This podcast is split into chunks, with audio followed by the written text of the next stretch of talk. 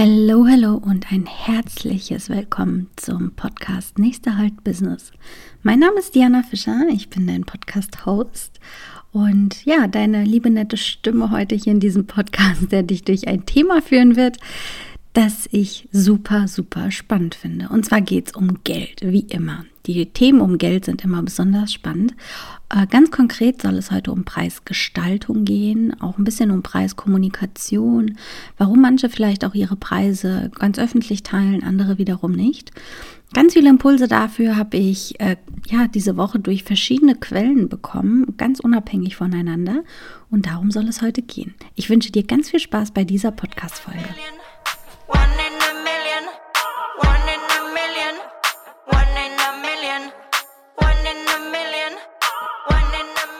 Wie immer war Instagram eines meiner Inspirationsquellen für diese Podcast-Folge. Es soll um Preisgestaltung, Preiskommunikation gehen.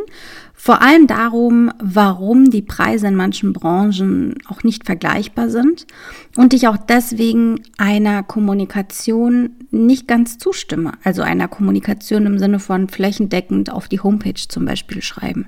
Warum ich dagegen bin. Und Impuls dafür war unter anderem die liebe Maren. Liebe Grüße an der Stelle.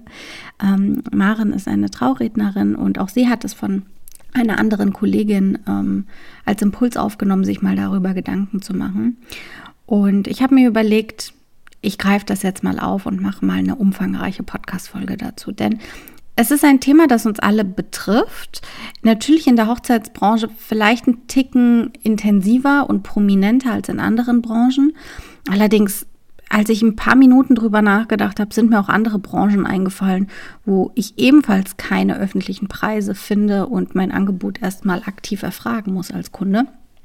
Fangen wir aber vielleicht mal klein an, denn ich habe auch keine Preise auf meiner Homepage öffentlich stehen und die ähm, Kritik oder die Aussage in den ähm, Impuls, den ich bekommen habe, war, naja, wenn wir keine Preise öffentlich teilen und zum Teil die Kunden mit einer total absurden Preisvorstellung auf uns zukommen, sind wir denn dann nicht selbst daran schuld?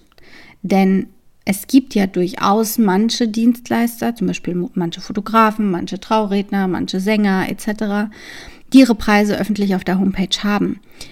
Oftmals so die, die ähm, ja, objektive, subjektive, ja, ihr wisst, was ich meine, die Beobachtung ähm, zeigt, dass es meistens eher niedrigere Preise sind.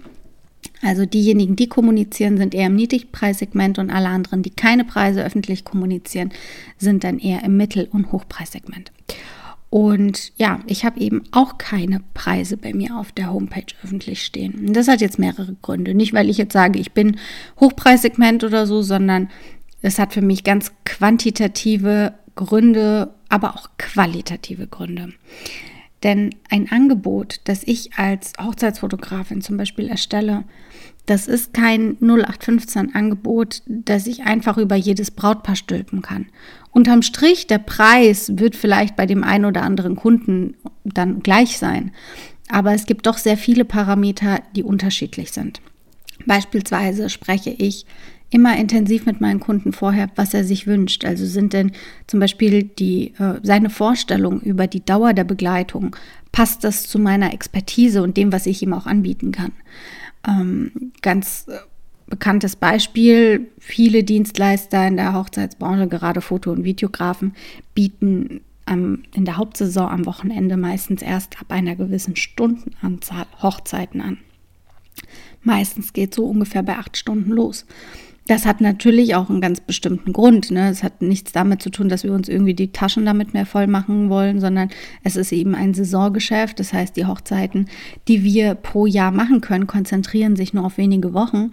Und ähm, natürlich ist es dann für uns nicht sinnvoll, also geschäftsmäßig totaler Blödsinn, wenn wir an den Wochenenden, die uns nur zur Verfügung stehen, da auch irgendwie nur zwei Stunden Hochzeiten annehmen würden. Das geht halt nicht, das können wir nicht tragen. Das kann man vielleicht kurzfristig machen, wenn sich dann eine Lücke ergeben hat, dass man sagt, okay, da habe ich jetzt sowieso nichts und es ist jetzt eine kurzfristige Anfrage für ein, zwei Wochen im Voraus, dann mache ich das. Ne? Das ist dann kein Thema.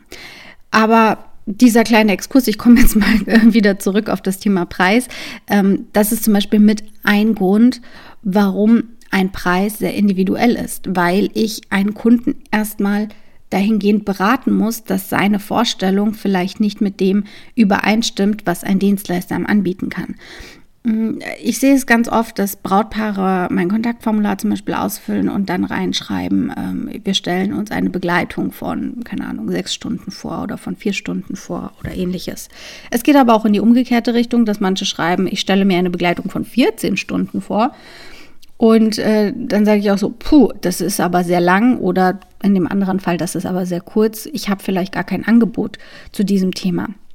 Und wenn ich meine Pakete einfach nur auf der Homepage stehen haben würde, ähm, wäre der Kunde dazu veranlasst zu sagen, okay, ich hätte gerne 14 Stunden, ich sehe hier aber nichts mit 14 Stunden oder ich hätte gerne 4 Stunden und sehe nichts mit 4 Stunden.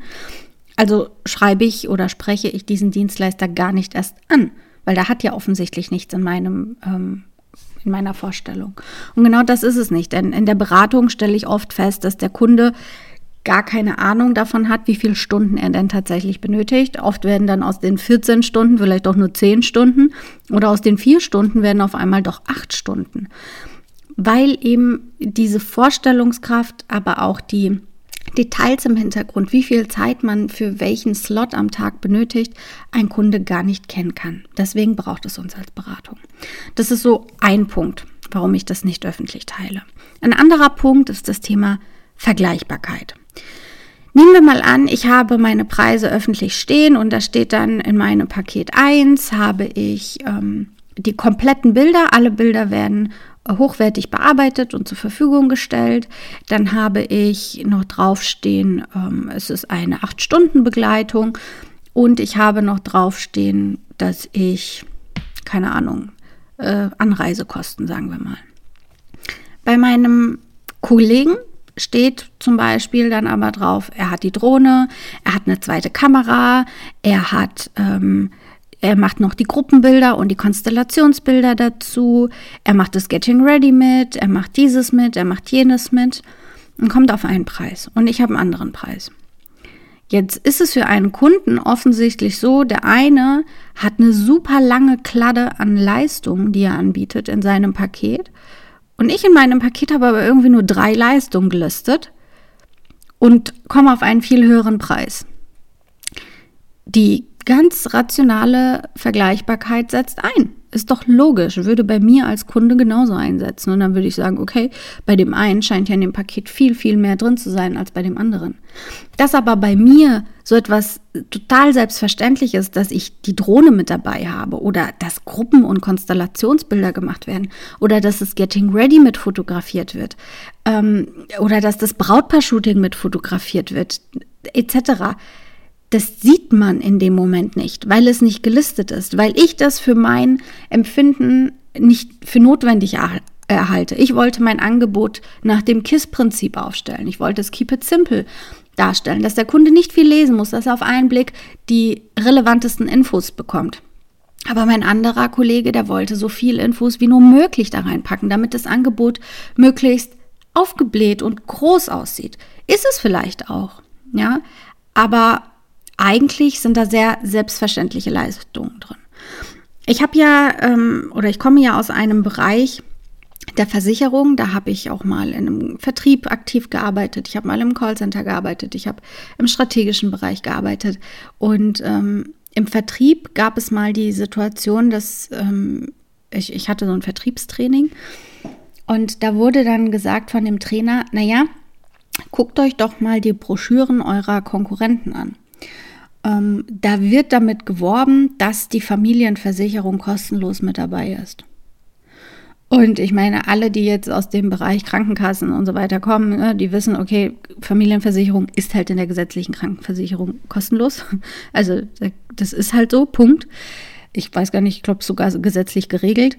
Ähm, auf jeden Fall hat der Wettbewerber an der Stelle mit einer Leistung geworben, die total selbstverständlich ist, die überhaupt keinen kein Mehrwert hat, keinen zusätzlichen, ähm, ja, keine zusätzliche Leistung darbietet, sondern alle, alle auf dem Markt müssen diese Leistung anbieten. Aber sie werben damit. Und wir haben nicht damit geworben. Oder zumindest stand, war das als Beispiel. Ich weiß gar nicht, ob wir damit geworben haben oder nicht.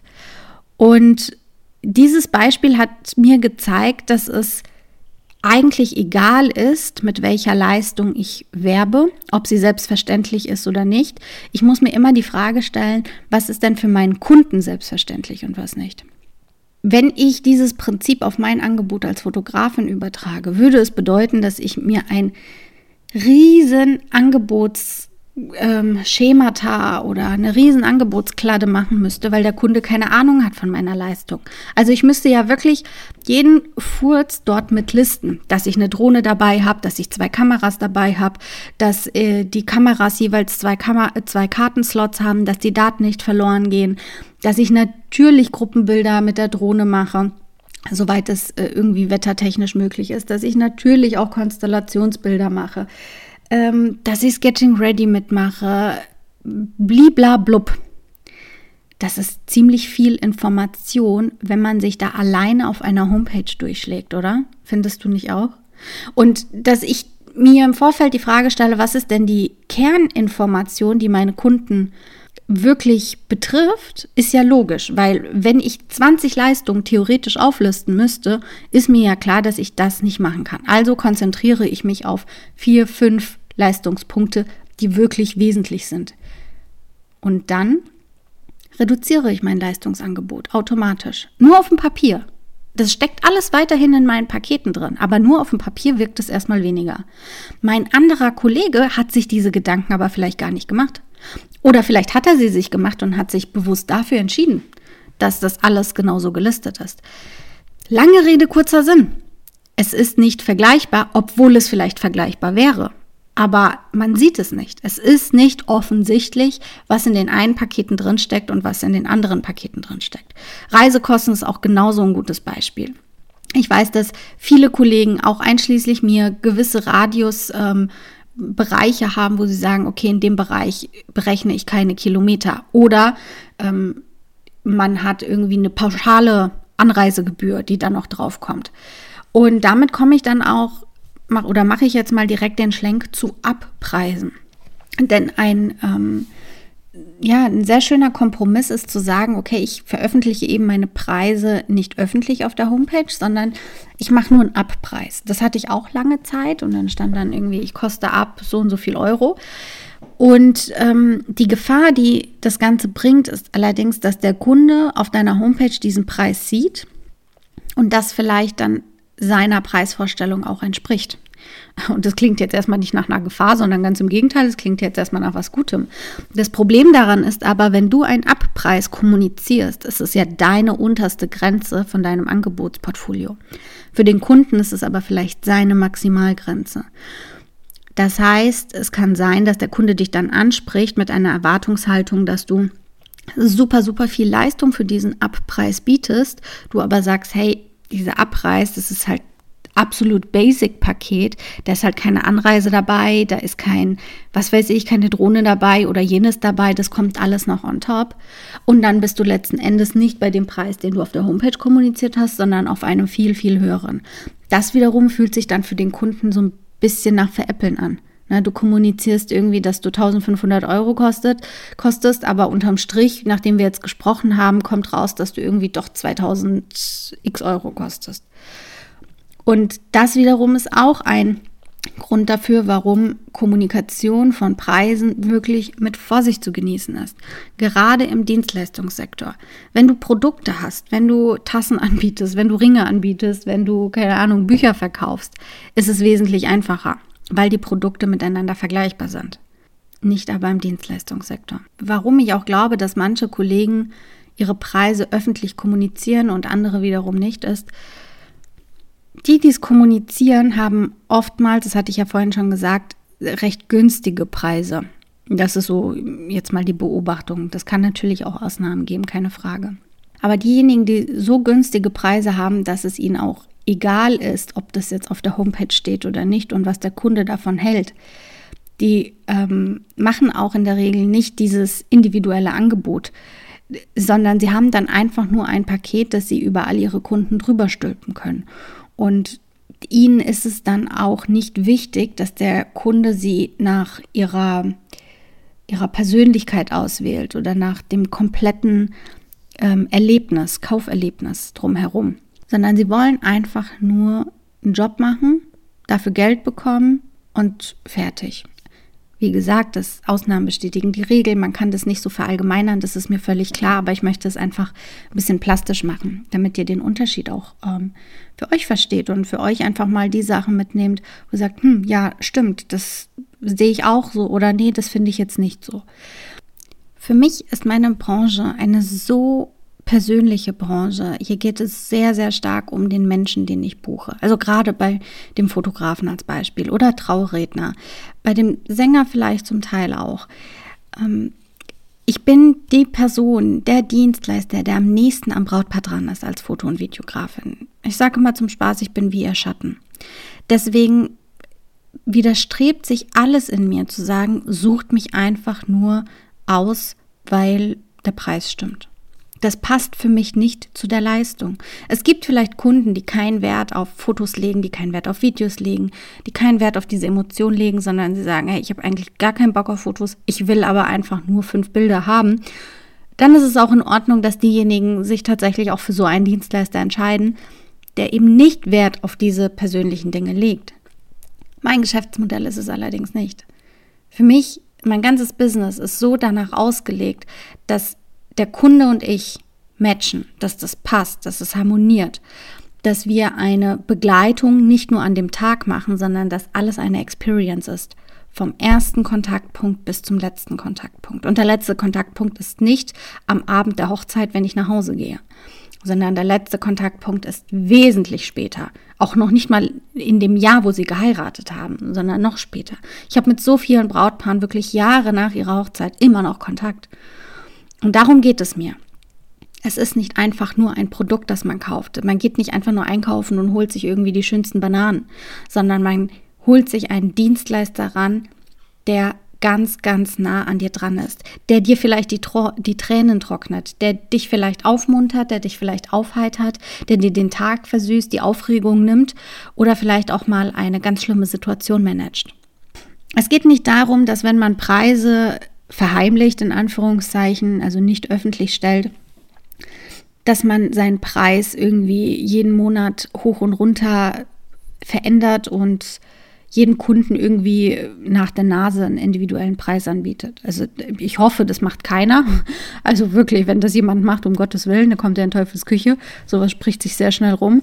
Wenn jemand seine Preise nicht öffentlich teilt, geht es eher darum, dass er seine Leistung ganz individuell verkaufen möchte und den Mehrwert auch selbst ähm, kommunizieren möchte und nicht diese, inter, diesen Interpretationsspielraum einfach nur passieren lassen möchte. Also er, er möchte es nicht dem Zufall überlassen, dass der Kunde selbst entscheidet, ähm, ist dieses Angebot gut oder nicht gut, weil er das eben nicht entscheiden kann. Natürlich ist es unterm Strich dem Kunden seine Entscheidung. Keine Frage. Er sagt letzten Endes Hü oder Hot. Aber der Punkt, bis er soweit alle Informationen hat, um diese Entscheidung treffen zu können, den möchten wir, und da schließe ich mich jetzt wirklich ganz bewusst mit ein, den möchten wir diejenigen, die es nicht öffentlich teilen, einfach selbst bestimmen. Wie viel Information muss der Kunde bekommen, damit er diese Entscheidung treffen kann? Und ich möchte nicht nur anhand eines Preises oder eines quantitativen Leistungsangebotes bemessen werden und vergleichbar gemacht werden, sondern ich möchte mit dem Kunden sprechen und ihm sagen, was sind meine Vorteile, was biete ich ihm mehr als bei anderen, was vielleicht auch gar nicht direkt vergleichbar ist, was kein direktes Leistungsangebot ist. Und so kann er dann selbst entscheiden, ist es gut oder ist es nicht gut. Und jetzt möchte ich die Brücke schlagen zu einem zweiten Thema, das ich ebenfalls ja als Impuls bekommen hatte von einer anderen Kollegin. Auch hier ging es um Preise. Hier sollte es aber ganz konkret um Preiserhöhung gehen. Und ich finde, das passt thematisch eigentlich ganz gut auch zu dem Thema öffentlich teilen oder nicht öffentlich teilen, denn letzten Endes ist es natürlich viel einfacher, seine Preise anzupassen, wenn sie nicht öffentlich geteilt sind weil dann nicht der nächste Kunde sagt, hey, ich habe gestern auf deiner Homepage geguckt und da war jetzt ein anderer Preis. Und heute sprechen wir jetzt und jetzt hast du einen höheren Preis aufgerufen. Ganz unternehmerisch gedacht ist es natürlich ein kluger Move. ganz klar. Allerdings muss man auch sagen, dass das nicht unbedingt ein Hauptgrund ist, sondern ich habe sie ja eben gelistet, die Gründe, warum ich ähm, das so sehe. Eine Preiserhöhung sollte immer dann passieren, wenn eine Leistung auch wirklich einen Mehrwert hat oder wenn meine Kosten gestiegen sind. Jetzt kommt es natürlich darauf an, welche, welche Branche du gerade bedienst. Ich bin jetzt im Dienstleistungssektor, das heißt als Fotograf, natürlich habe ich auch gewisse Kosten, aber der direkte Bezug auf die Kosten je Hochzeit, den kann ich nicht genau herstellen, sondern ich habe sehr viele indirekte Kosten. Die meisten direkten Kosten pro Hochzeit sind eigentlich Travel, also ähm, Benzin, Parkgebühren und Eintrittsgelder, solche Geschichten. Diese stelle ich natürlich dem Kunden in Rechnung und wenn die Preise auf dem Markt steigen, dann steigen natürlich auch da meine Kosten. Aber auch hier ist es wieder eine Frage der Kommunikation, ähm, wo ich wieder beim Punkt bin, veröffentliche ich das oder nicht. Denn wenn ich das in meinen Preisen mit einkalkuliere, dann habe ich vielleicht unterm Strich einen Preis von 3000 Euro da stehen oder von 4000 Euro da stehen, aber da ist Travel Fee komplett included. Das heißt, ich habe dann vielleicht alles an Reisekosten, äh, Parkgebühren, äh, was weiß ich, Maut, je nachdem, wie weit man fahren muss, etc. mit einkalkuliert. Beim nächsten steht dann aber ein Preis vielleicht von 2000 Euro unterm Strich, aber zuzüglich Travel Fee. Auch hier bist du dann eben nicht vergleichbar. So, kommen wir aber wieder zurück zum Kern. Also, erhöhe ich meine Preise, ja oder nein? Und wenn ja, zu welchem Zeitpunkt? Eine Preiserhöhung, wenn die Preise auf dem Markt steigen, ist der eine Wert. Ähm, eine Preiserhöhung, wenn meine Qualität gestiegen ist, ist der andere. Part. Und diesen anderen Part, um den geht es mir vor allem. Denn ich meine, auch ich äh, habe meine Preise schon, was weiß ich, wie oft angepasst und erhöht. Aber ich habe immer geschaut, was biete ich denn jetzt mehr meinem Kunden oder was rechtfertigt denn diese Preiserhöhung? Ich habe tatsächlich noch nie eine Preiserhöhung wegen steigender Kosten auf dem Markt gemacht. Natürlich habe ich vielleicht steigende Kosten in meinem Business, weil ich sage, ich ähm, kaufe jetzt, ähm, was weiß ich, andere Musik ein von einer anderen Plattform und die ist teurer oder generell meine Abo-Modelle für meine Programme und so weiter sind gestiegen. Aber das sind halt alles indirekte Kosten und das muss ich anders für mich bewerten. Natürlich fließt es in meine Preiskalkulation ein, aber ich kann das nicht pro Hochzeit bewerten. Viel wichtiger für mich ist dann aber die Frage, was hat sich ganz konkret für den Kunden verändert? Ist meine Expertise gestiegen? Hat sich mein Equipment vielleicht so verbessert, dass ich dem Kunden jetzt auch eine bessere Bildqualität bieten kann? Hm, hat sich generell mein, mein Auftreten und mein Portfolio verändert? Das sind für mich alles Gründe, warum eine Preiserhöhung gerechtfertigt ist. Eine weitere, habe ich noch vergessen, ist natürlich Erfahrung. Je erfahrener du bist und umso mehr Situationen du aus dem FF managen kannst, umso sicherer bist du natürlich in deinem Job und umso weniger Risiko kauft sich dein Kunde ein. Und das wiederum kostet auch mehr Geld. Jemand, der jetzt erst zwei Hochzeiten gemacht hat, der sollte natürlich einen anderen Preis verlangen als jemand, der schon 200 Hochzeiten gemacht hat. Die Erfahrung ist dann eine ganz andere. Und genau diese Risiken oder Sicherheiten kauft sich ein Kunde eben mit ein, wenn er sich bewusst für jemanden entscheidet, der das eben lange macht oder vielleicht kurz macht. Eine weitere Frage, die sich ja ähm, dort mit angereiht hatte, war, zu welchem Zeitpunkt mache ich denn solche Preiserhöhungen? Und da schwingte so ein bisschen mit, ja, mache ich das zum Jahreswechsel beziehungsweise für die Hochzeiten, die dann erst ab 2024 gelten. Und ähm, bei dieser Kollegin muss man allerdings dazu sagen, jetzt, sie war jetzt keine Fotografin oder Videografin, das heißt, die Buchungsvorlaufzeit äh, für ihre Branche war nicht so lange wie für meine Branche. Das heißt, als Fotografin bin ich ja in der Regel ungefähr ein Jahr vorher werde ich gebucht und äh, bei ihr ist es halt in der Regel nicht so weit im Vorfeld. Also hat sie jetzt die Entscheidung treffen müssen. Ich habe jetzt eine erste Anfrage für Oktober 2024. Wie gehe ich denn damit um? Warum ist der Jahreswechsel oder die neue Saison ein Grund dafür, meine Preise zu erhöhen? Also nur weil ein neues Datum auf dem Kalender oder auf dem Vertrag steht, ist das für mich kein Grund, eine Preiserhöhung zu machen. Wenn ich mit dem Gedanken spiele, eine Preiserhöhung zu machen, weil ich das Gefühl habe, es wird dem nicht mehr gerecht, dann mache ich das direkt und warte nicht, bis irgendwie ein neues Datum auf dem Kalender steht. Und ich hatte dazu mal ein Beispiel von einer Location zugetragen bekommen, von einem Brautpaar. Also sie haben eine Location gesucht und haben auch eine gefunden und hatten zwei Termine zur Auswahl. Ein Termin war noch im laufenden Jahr und der andere Termin war für nächstes Jahr. Und die Location hat ihnen gesagt, hier liebe Freunde, wir haben unsere Preise für nächstes Jahr noch nicht kommuniziert. Wenn ihr jetzt aber schon den Termin für nächstes Jahr haben wollt, müsst ihr pauschal so und so viel Prozent einfach mehr bezahlen. Einfach nur, weil das ein anderes Datum ist. Oder ihr entscheidet euch für dieses Jahr und dann bleibt es bei den Preisen, die ich euch genannt habe. Ich weiß ehrlich gesagt immer noch nicht genau, was ich davon halten soll. Irgendwie smart, aber irgendwie auch echt hart für den Kunden in der Kommunikation, weil der Kunde, der, als er mit mir gesprochen hat, was ist denn bei ihm hängen geblieben? Die Location will nur dafür, dass es ein anderes Datum ist, mehr Geld haben, weil es im nächsten Jahr liegt. Natürlich sind gewisse Termine bei einer Location viel beliebter als andere und das, da auch die Preisgestaltung eine andere ist, ist auch völlig fein. Aber die Art, das zu kommunizieren, zu sagen, ja, ich habe meine Preise für nächstes Jahr nicht, also pauschal 20 Prozent mehr, puh, das das wirkt halt schon bei einem Brautpaar nach. Und ähm, ich glaube, das Brautpaar hatte sich dann auch tatsächlich für das Datum im gleichen Jahr dann entschieden.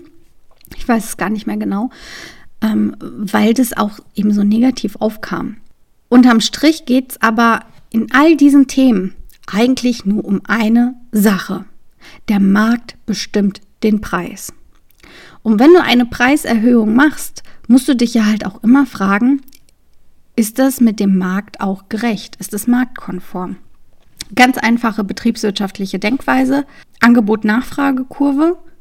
Dann stell dir jetzt einfach mal vor, deine Nachfragekurve und deine Angebotskurve, die verlaufen ungefähr wie ein X. Das heißt, Nachfragekurve, die steigt von oben links und geht nach unten rechts weg.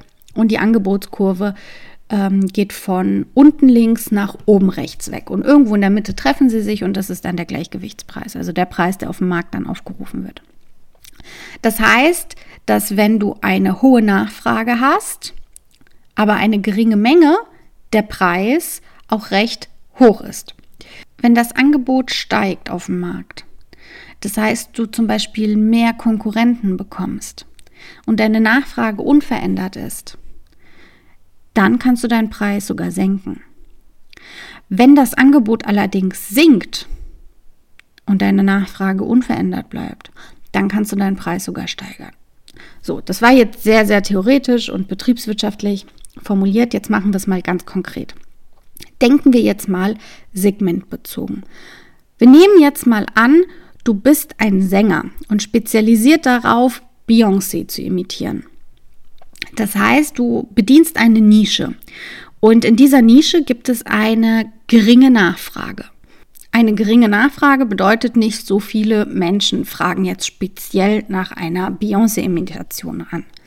Das Angebot ist aber vielleicht auch recht knapp, weil auch da gibt es nicht viele Menschen, die so etwas machen. Es gibt vielleicht zwei, drei Spezialisten auf dem Markt.